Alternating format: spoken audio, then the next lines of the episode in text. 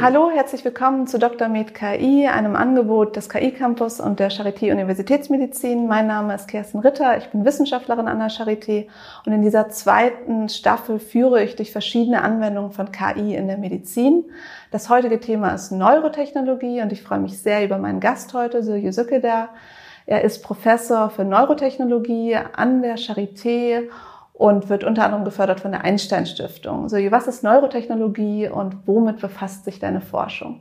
Neurotechnologie ist im Prinzip jedes ähm, künstliche Mittel, um Hirnaktivität, das kann elektrische oder magnetische, aber auch metabolische Hirnaktivität sein, zu messen, zu analysieren und zu interpretieren.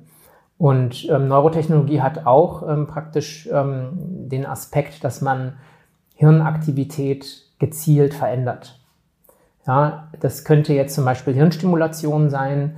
Ähm, Im weiteren Sinne könnte man auch sagen, dass zum Beispiel Psychopharmaka ähm, Hirnaktivität ähm, verändern, aber eben nicht sehr spezifisch, sondern eher unspezifisch. Okay, und für Hirnstimulation, das wäre zum Beispiel wie bei Parkinson-Patienten, mhm. das wäre so, das würde auch unter Neurotechnologie genau. laufen. Alles, was praktisch mit dem Hirn interagiert, ähm, alle technischen Geräte, ähm, mittlerweile kann man auch sagen, dass dann die Erweiterungen von ähm, diesen Analysegeräten mit anderen Geräten, also zum Beispiel EEG mit VR wäre auch Neurotechnologie. Mhm. Ähm, daran wird ja im Moment zum Beispiel gearbeitet. Alles, wo praktisch Hirnaktivität ausgelesen wird und dann mit digitalen Systemen ähm, äh, praktisch interagiert. Und äh, wie kann ich mir das vorstellen? Also diese Hirnsignale sind ja sehr komplex. Also wie kann man da.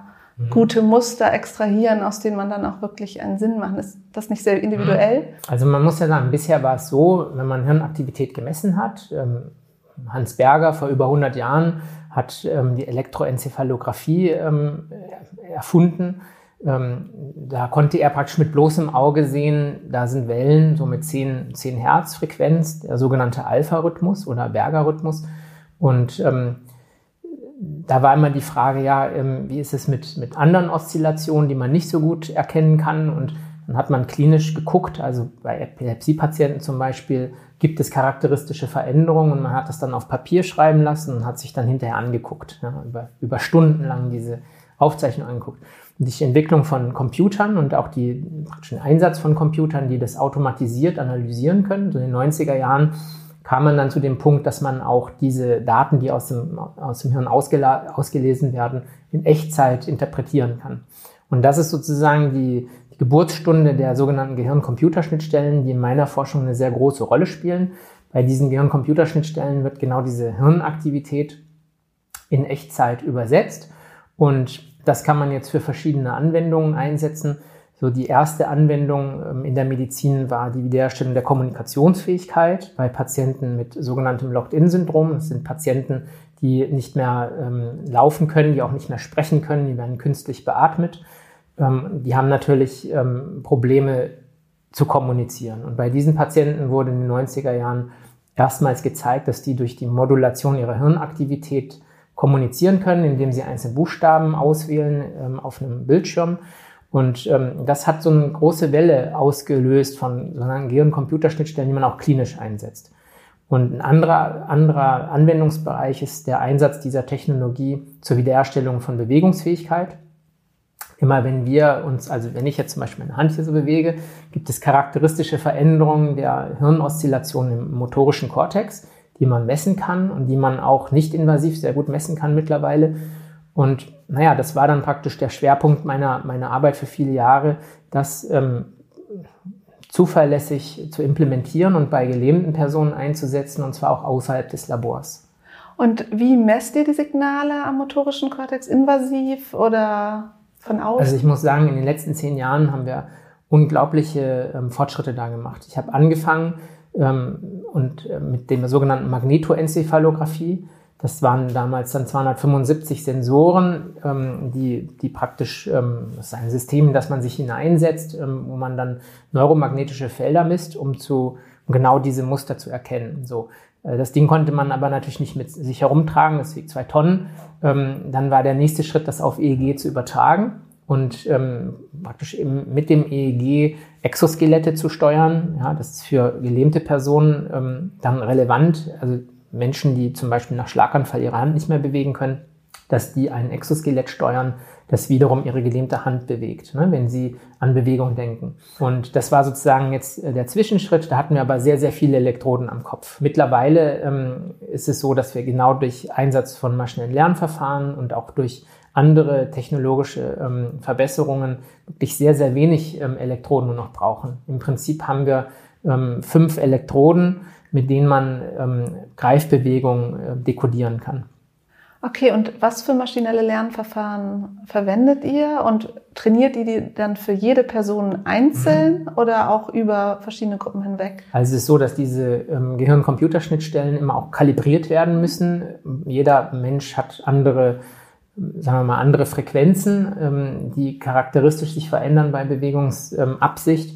Das heißt, dieses System muss kalibriert werden und ähm, da ist es so, man kann gerade bei Schlaganfallpatienten, wo ähm, die Reorganisation des Gehirns auch eine Rolle spielt, maschinelle Lernverfahren einsetzen, um die beste Elektrode und die Gewichtung der besten Elektrode praktisch ähm, zu identifizieren, auch im Laufe der, Verwend des, der Verwendung. Und ähm, es ist so, dass wir meistens lineare Klassifikatoren einsetzen, aber jetzt auch mehr vermehrt neuronale Netze um Hirnaktivität ähm, zu dekodieren. Und ähm, gibt es da eine Verbesserung, wenn ihr jetzt neuronale Netzwerke einsetzt zum im Vergleich? Also es ist so, es, sind immer mehrere Komponenten, die da eine Rolle spielen. Man kann nur das dekodieren, was im Signal auch enthalten ist. Immer die Frage, was ist Rauschen, was ist Signal und welche Technologie setzen wir ein. Beim EEG ist man relativ begrenzt. Da kann man praktisch durch natürlich mehr Elektroden auch ähm, mehr Signal noch rauskitzeln. Aber was wirklich interessant ist, womit wir uns jetzt beschäftigen, ist der Einsatz sogenannter Quantensensoren. Das ist die, ähm, eine neue Generation von Sensoren, die ähm, eingesetzt werden können, um neuromagnetische Felder zu messen. Das war ja bisher sozusagen nur möglich, wie ich vorhin erklärt habe, mit einem Magnetoencephalographen, der ähm, stationär war, zwei Tonnen wiegt ne, und Helium gekühlt werden musste. Die Sensoren waren, weil sie gekühlt werden mussten, auch viele Zentimeter entfernt vom Cortex. Und dadurch war die räumliche Auflösung nicht so gut. Ja. Aber man konnte ähm, die räumliche Auflösung schon verbessern gegenüber EEG, ja, weil durch die Volumenleitung im EEG kriegt man das einfach nicht gut hin. So, und jetzt haben wir die Möglichkeit, durch den Einsatz von Quantensensoren diese räumliche Auflösung nochmal deutlich zu verbessern, weil diese, diese Quantensensoren direkt an die Schädeloberfläche herangeführt werden können und ähm, man ein sehr reiches Signal hat. Und wenn man ein so reiches Signal hat, ähm, kann man damit natürlich auch mehr klassifizieren. Und das ist ein ähm, Ziel, das wir jetzt in einem neuen Einstein-Forschungsvorhaben verfolgen mit der PTB zusammen, also der Physikalisch-Technischen Bundesanstalt, dass wir diese Quantensensoren einsetzen, um nicht invasiv einzelne Finger ähm, zu, zu dekodieren, also Bewegung einzelner Finger oder auch Sprache. Also es gab ja jetzt sehr, sehr einschlägige Arbeiten, wo Sprache dekodiert wurde aus ähm, ECOG-Ableitungen. Das sind ähm, Elektrodengrids, die man praktisch auf das Gehirn ähm, platziert. Man muss aber den Schädel öffnen. Das macht man bei Die Quantensensoren sind auch alle invasiv. Nee, die Quantensensoren, genau, die sind alle nicht invasiv und können aber im Prinzip rein theoretisch die gleiche ähm, Auflösung schaffen wie invasive Elektroden. Und ähm, da, auch bei den Quantensensoren gibt es einfach noch wahnsinnig viel Potenzial. Also im Moment nutzen wir optisch gepumpte Magnetometer. Es gibt aber auch Quantensensoren auf der Basis von Diamanten, also Fest, Festkörper. Ähm, die OPMs nutzen Gas. Diese, diese Diamantmagnetometer, ähm, die können sozusagen noch eine höhere Auflösung bekommen, sind aber alle noch in der Entwicklung. Und das, was meine Arbeitsgruppe eben im Moment beschäftigt, ist der Einsatz dieser Technologien in Kombination mit ähm, maschinellen Lernverfahren, um Informationen aus dem, aus dem Hirnsignal noch besser zu extrahieren. Und jetzt, weil du gerade das Beispiel mit der Sprache gebracht hast, wie kann ich mir das vorstellen? Erstens sind das, sind das Patienten mit Aphasie, auch nach einem Schlaganfall? Geht es um solche Patienten? Und wie ihr braucht ja ein Label, also mhm. ihr müsst wissen, was er eigentlich sagen mhm. wollte. Ja. Und jetzt, genau, und jetzt versuche ich das gerade mit Brocker und Wernicke ja, Aphasie in Verbindung zu kriegen. Und da kommen ja auch nicht unbedingt, also bei Broca-Aphasikern, die können ja sagen, was für einen Satz sie schreiben wollen. Ja. Funktioniert das so, oder? Mhm. Also es ist genau so, ähm, wie du sagst, man muss ja wissen, ähm, wie labelt man die Daten und das ist im, beim BCI typischerweise so, dass in der Kalibration ähm, vorgegeben wird, was sie tun sollen. Also bei unserem motorischen Hirn-Computerschnittstellen so, dass wir sagen, okay, jetzt stell dir vor, deine Hand zu schließen und dann ähm, weiß man ja in der Regel, ähm, jetzt ne, ist die Aktivität anders, weil der, die Person ähm, die versucht, die Hand zu bewegen. So, bei den ähm, Quantensensoren und ähm, der Sprachdekodierung ist es ähnlich, dass man im Prinzip ein, ein Trigger bekommt von außen, wo gesagt wird, jetzt denk zum, stell dir den Satz vor, ähm, meine Tante fährt Motorrad. Und dann würde man versuchen, ähm, sozusagen das äh, zu klassifizieren. Und versucht man dann einzelne Sätze zu klassifizieren oder einzelne Wörter? Oder wie, oder versucht man das, man versucht es wahrscheinlich erstmal einfach, sich zu überlegen und genau. ein paar unterschiedliche Sätze zu nehmen genau. und gucken, ob man da die Unterschiede findet. Und also da wurden mittlerweile schon relativ viele Sachen, ähm, viele Studien gemacht mit ECOG-Elektroden. Das ist ein Projekt, das ähm, Facebook auch sehr stark ähm, finanziert hat oder Projekte, die dort finanziert wurden, weil für diese Unternehmen es hochinteressant ist, so eine Technologie zu implementieren. Ja, dass wir zum Beispiel mit unseren Smartphones nicht mehr über die Hände praktisch interagieren, sondern dass wir direkt vorgestellte Sprache dekodieren können. Ähm, Im Moment ist es aber so, dass wir eben auf ECOGs angewiesen sind und das Repertoire der Klassifikation natürlich begrenzt ist. Ja? Also sagen wir so, da kommt dann die Frage, ähm, ähm, an welchem Tag gehst du zum Schwimmen? Und dann weiß man ja, die Antwort ähm, kann ja nur sein Montag, Dienstag oder Sonntag. Mhm. Ähm, und dann kann man sozusagen dadurch ähm, den, den Raum der Möglichkeiten reduzieren und dadurch natürlich auch die Klassifikationsgenauigkeit erhöhen. Aber das ist genau das Problem, das man dann hat. Ne? Man braucht ein relativ gutes Modell und ähm, natürlich sind es dann immer nur wenige praktisch Klassifikationsebenen, die, die dekodierbar sind. Ja, ich stelle mir das, äh, also geht es denn eigentlich darum, dass man bei Leuten, die die Sprache vielleicht nicht wiedererlangen, dass man denen eine Möglichkeit zur Kommunikation gibt oder geht es auch darum, dass man sie eventuell trainiert, um wieder zur Sprache zu kommen oder ist das? Also es ist eine ganz äh, spannende Frage, die du stellst, weil ähm, da kam jetzt das Stichwort Training. Ähm, das, was mich ja total fasziniert hat bei dem Einsatz dieser Gehirn-Computer-Schnittstellen bei Gelähmten war, dass wenn wir diese Exoskelette regelmäßig einsetzen, sprich einmal täglich für eine Stunde, bei schwerstgelähmten Schlaganfallüberlebenden 20 Jahre nach ihrem Schlaganfall, dass nach täglichem Einsatz über einen Monat hinweg die Motorik der Hand sich verbessert hatte. Das konnten wir in einer größeren Studie mit über 30 ähm, Teilnehmern mit schweren Lähmungen auch ähm, praktisch äh, herausfinden und auch sehen, dass sich das Gehirn reorganisiert weil das Gehirn ja jetzt plötzlich auch ähm, einen Input bekommt auf, auf die Absicht, äh, die Hand zu bewegen, ähm, nicht nur visuell, sondern auch haptisch, ne, wenn Sie jetzt wieder was greifen können. Und dass dieser Prozess Neuroplastizität triggert, die dann auch ähm, Hirnfunktionen verbessern kann. Und das bringt mich eben zu dem Punkt, dass ich sage, diese Hirn-Computer-Schnittstellen können wir so einsetzen, dass auch andere Hirnfunktionen verbessert werden können. Nicht nur jetzt Motorik, das ist relativ trivial und einfach, weil bei einer Motorik kann ich sagen, okay, jetzt stell dir vor, du möchtest deine Hand bewegen, dann kann ich diese Daten labeln, dann kann ich sie klassifizieren und kann die in Echtzeit irgendwie an einen Roboter schicken. Jetzt ist natürlich die große Herausforderung, können wir das auch bei psychischen Erkrankungen? Das Problem ist natürlich, ich kann jetzt, wenn jemand eine Depression hat, sagen, nicht sagen, ja, jetzt sei mal depressiv und jetzt hör auf und gucken, ne, so eine Art äh, Dual-State-Paradigma und gucken, was ist denn jetzt hier eigentlich anders. Da müssen wir ein bisschen anders vorgehen. Aber ich halte das grundsätzlich für möglich und auch für extrem ähm, ja, transformativ für die Psychiatrie, wenn wir an diese Stelle herankommen.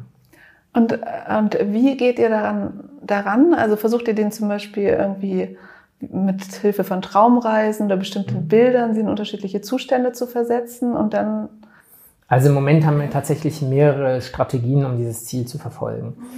Das erste schwierige Ziel, was wir erreichen müssen, ist, wir müssen ja jetzt erstmal sagen, okay, wir möchten psychiatrische Erkrankungen, psychische Erkrankungen, ähm, die charakteristische Symptome haben, ähm, soweit ähm, verstehen, dass wir auch die neuralen Substrate benennen können. Also welche Aktivität im Hirn ähm, geht mit welchem Symptom einher. So, das können wir natürlich machen, indem wir ähm, die, das Verhalten beobachten und gleichzeitig ähm, Hirnaktivität messen. Ja, das mm, ist eine Methode, aber jetzt müssen wir ja gucken, dass wir wirklich den kausalen Link zwischen, zwischen der Veränderung der Hirnaktivität und dem Symptom hinbekommen. Und dafür setzen wir Hirnstimulation ein. Das heißt, wir untersuchen das Verhalten ähm, der Person und ähm, haben dann praktisch auch ein ein Maß äh, des Symptoms und versuchen, das Symptom durch Hirnstimulation zu beeinflussen. Und wenn wir gleichzeitig die Hirnaktivität messen, können wir den Link zwischen der Hirnaktivität und dem Symptom besser verstehen. Und dadurch auch praktisch Daten labeln, da kommen wir wieder zu den maschinellen Lernverfahren, und verstehen, welche Hirnoszillationen ähm, praktisch in welchem, in welchem Kontext ähm, ein Target wären, um das Symptom ähm, zu behandeln. Und das wäre dann der zweite Schritt, dass wir dann über gezielte Neuromodulation, das kann zum Beispiel elektrische Stimulation sein oder Magnetstimulation, genau dieses Substrat ähm, modulieren und dann dadurch Symptome von psychischen Erkrankungen ähm, adressieren. Das ist sozusagen die eine ähm, Variante, die wir hier verfolgen in unserer Forschung. Und die andere Variante ist, dass wir Patienten, die Depressionen haben und die zu uns kommen, um ähm, mit RTMS, also repetitiver transkranieller Magnetstimulation, behandelt zu werden. Das ist ein Verfahren, das ähm, praktisch FDA-approved ist, das weltweit eingesetzt wird, bei dem man weiß, dass es ähm, auf Depressionen wirken kann. Dass wir bei diesen Patienten die Hirnaktivität messen, und zwar longitudinal während, also vor und während sie behandelt werden und dann auch in den Monaten danach, um zu korrelieren, was eigentlich in den Hirnoszillationen sich verändert über die Zeit. Das große Problem ist ja, wir können, wir können das nicht generalisieren von einem Patienten auf den anderen. Wir können natürlich dann später offen, wenn wir genügend Daten haben, dass wir ein Modell haben von bestimmten Clustern von Depressionen, ähm, die einen bestimmten Muster folgen und dann können wir möglicherweise effektiver stimulieren. Aber das ist sozusagen die andere Herangehensweise, dass wir direkt schon sagen, okay, hier haben wir Patienten mit einem komplexen ähm, mit einer komplexen Erkrankung wie Depression, ähm, behandeln Sie mit RTMS und beobachten Sie longitudinal durch ähm, EEG auf, mobile EEG-Aufzeichnungen, die dann praktisch ähm, gespeichert werden und dann später ähm, ausgewertet werden. Wie lange sieht man denn die Effekte von RTMS? Das ist sehr unterschiedlich. Also es ist so, dass wir in der Regel nach sieben bis zehn Sitzungen erste Symptomverbesserungen feststellen können. Und ähm, ja, in der Regel stimulieren wir 15 bis 20 Sitzungen, ähm, so ein bisschen wie Elektrokrampftherapie, wo man auch 12 bis 15 Sitzungen macht und dann praktisch den Effekt erhält durch wieder, wiederholte ähm, Anwendung. Und das ist bei der RTMS ähnlich, also 15 bis 20 Sitzungen und dann eine Erhaltungs-RTMS. Und wir haben Patienten, die jetzt seit Jahren symptomfrei sind ähm, nach schwerer Depression. Also das ähm, ist in, bei den Patienten wirklich sehr unterschiedlich. Und das seht ihr auch in den Hirnsignalen, ja. die Unterschiede von vorher und später. Also ich meine, es gibt ja so Theorien, ne? Hyperaktivität mhm. von subkortikalen Strukturen, die könnt ihr natürlich nicht unbedingt abbilden, ne? aber irgendwie mehr Kontrolle durch präfrontalen Kortex. Mhm. Ist, so, ist das sowas, was ihr da auch seht? Also das ist so, dass das in der Literatur beschrieben wurde und dass wir natürlich Interesse haben, das ähm, auch noch besser zu ähm, quantifizieren mit unseren Mitteln. Aber es ist auch so, dass ich ja jetzt auch noch nicht allzu lange in der Charité bin und wir die Daten jetzt gerade erst praktisch ähm, die Datenbanken aufbauen ja. und ähm, ich sehr gespannt bin, ähm, wo wir in ein, zwei Jahren stehen, wenn wir da ähm, hunderte von Patienten haben, Datensätze haben. Mhm. Und es ist ja auch so, dass hier durch den Neurocure Projekte gefördert werden, wo es auch um Big Data Ansätze geht, also wo wir zum Beispiel in dem ähm, Repose, in der Repose-Studie, das ist eine Registerstudie für Psychosekranke, ähm, Daten erheben, auch EEG-Daten und ähm, dann später versuchen herauszufinden, was für biologische Substrate hinter einzelnen Symptomen einer Psychose stecken. Und die Patienten und Patientinnen wollen die gerne bei solchen Experimenten, bei solcher Forschung mitmachen, weil sie sich erhoffen, dass sie dann auch irgendwann davon profitieren können oder ist es schwierig? Also es ist so, dass es sehr uneinheitlich ist. Die Patienten, die zu mir kommen wegen Depressionen, die sind sofort dabei. Ja, ähm, Die Patienten, die jetzt hier wegen einer Psychose an die Charité kommen, die sind erstmal etwas misstrauisch, ja, vor allem wenn es dann darum geht, dass Daten ähm, gespeichert werden und in Verbindung gebracht werden und so weiter. Ähm, das sind Herausforderungen, denen wir uns natürlich auch stellen müssen. Wie kriegen wir das hin, dass ähm, die, die Bereitschaft, Daten zu spenden, für die Forschung zunimmt? Ja, das ist auch eine große Herausforderung, die, die auch meine Arbeitsgruppe natürlich adressiert wird. Und jetzt mit den Daten, ihr habt ja dann immer von einer Person die Daten und die analysiert ihr und da versucht ihr ja dieses Problem zu lösen. Und ist das so, dass das bei manchen Personen gut funktioniert und bei anderen nicht? Dass man zum Beispiel so ein Exoskelett oder auch was anderes, so ein Modell trainieren kann? Hm. Also interessanterweise ist es so, in der Literatur wird beschrieben, dass etwa 10% ähm, BCI-Illiteraten sind. Das heißt, bei denen kann man ähm, diese charakteristischen Veränderungen äh, nicht gut klassifizieren. Es gibt mittlerweile aber wirklich ganz viele Strategien, um das zu ähm, reduzieren, die Anzahl der Illiteraten. Und ähm, ich muss sagen, bei uns ist es so, dass wir ähm, sehr hohe Quote an Usern, also erfolgreichen Usern haben, weil es ähm, auch so ist, dass wenn man es schafft, eine etwa 65 bis 70 prozentige Klassifikation hinzubekommen, dass dann eben auch operante Konditionierungsprozesse ähm, eine Rolle spielen und die Leute mit der Zeit immer besser werden. Die sind am Anfang einfach nicht so gut, aber hm, also über, sagen wir mal, überzufällig ähm, funktioniert das Auslesen richtig. Und ähm, das führt dann zu einer operanten Konditionierung und dann werden sie immer besser und immer besser. Also es kann sein, dass Leute bei ihrer ersten Sitzung 65, 70 Prozent schaffen und dann so in der dritten Sitzung schon bei 90 Prozent äh, liegen, ja, weil das Gehirn sich eben auch an, an, an die Schnittstelle gewöhnt. Und wenn jetzt Klassifikationsgenauigkeit, geht es jetzt um eine binäre Klassifikation oder eine Multiklassifikation oder je nachdem, 90 Prozent bei einer, Multi genau. bei 90 also bei einer Multiklassifikation mit vielen Sätzen wäre ja Wäre natürlich schon super. Sehr, genau. genau. Also es, ähm, man muss das wirklich immer sehr genau angucken. Ähm, wenn wir jetzt zum Beispiel Exoskelette einsetzen im Alltag, ähm, sprechen wir über binäre Klassifikation Hand auf Hand zu. Aber da eben dann wieder im Alltag. Das heißt unter Bewegung. Man stellt sich eine Schlaganfallpatientin vor, die in der Küche steht. Das sind andere Bedingungen als jetzt zum Beispiel einer, der mit ALS im Rollstuhl sitzt, sich nicht bewegt und ähm, eine ganz andere, praktisch einen ganz anderen Kontext hat. Und das muss man sich natürlich bei diesen Arbeiten auch immer genau angucken. Ne? In welchem Kontext findet das statt? Was für Signale haben wir da? Und ähm, was sind eigentlich die, die Rahmenbedingungen für die Klassifikation? Und du hast jetzt schon ziemlich viele Herausforderungen gesagt in der Forschung. Was ist so das Größte? Was ist so das Schwierigste? Also ich muss sagen, ich bin ähm, wirklich sehr zufrieden, dass wir einige wirklich wichtige Meilensteine erreicht haben jetzt ähm, auf dem Weg dahin. Ich habe durch, den, durch meinen ERC-Grant sehr viel Bewegungsfreiheit bekommen, ähm, um diese Methoden jetzt zu implementieren. Das ist ähm, extrem wichtig gewesen, einfach die Zeit zu haben und auch einfach ein bisschen Dinge auch probieren zu können, ähm, ohne ähm, sozusagen immer den, den ja, kurzfristigen Druck zu haben, ja, wie er in vielen anderen Förderinstrumenten so da ist. Ähm, und wir sind jetzt an der Stelle, wo es darum geht, diesen Transfer von ähm, den, von Kommunikation und Bewegung hin zu psychischen Erkrankungen zu machen. Und ähm, das wird jetzt nochmal wirklich eine spannende Aufgabe. Also ähm, ich hatte ja vorhin schon erwähnt, ein großes Problem ist, Zusammenhänge herzustellen, ja, und zwar kausale Zusammenhänge. Wir haben ein psychisches Symptom, wir haben äh, zugrunde liegende Hirnfunktionen, die möglicherweise gestört sind und diesen Hirnfunktionen liegen eben wiederum ähm, eine gewisse Hirnzustände und eine gewisse Hirn, also Dynamik von Hirnzuständen zugrunde. Und diese Kette aufzuschlüsseln ähm, bei diesen ganz heterogenen psychischen Erkrankungen ist eine extreme Herausforderung.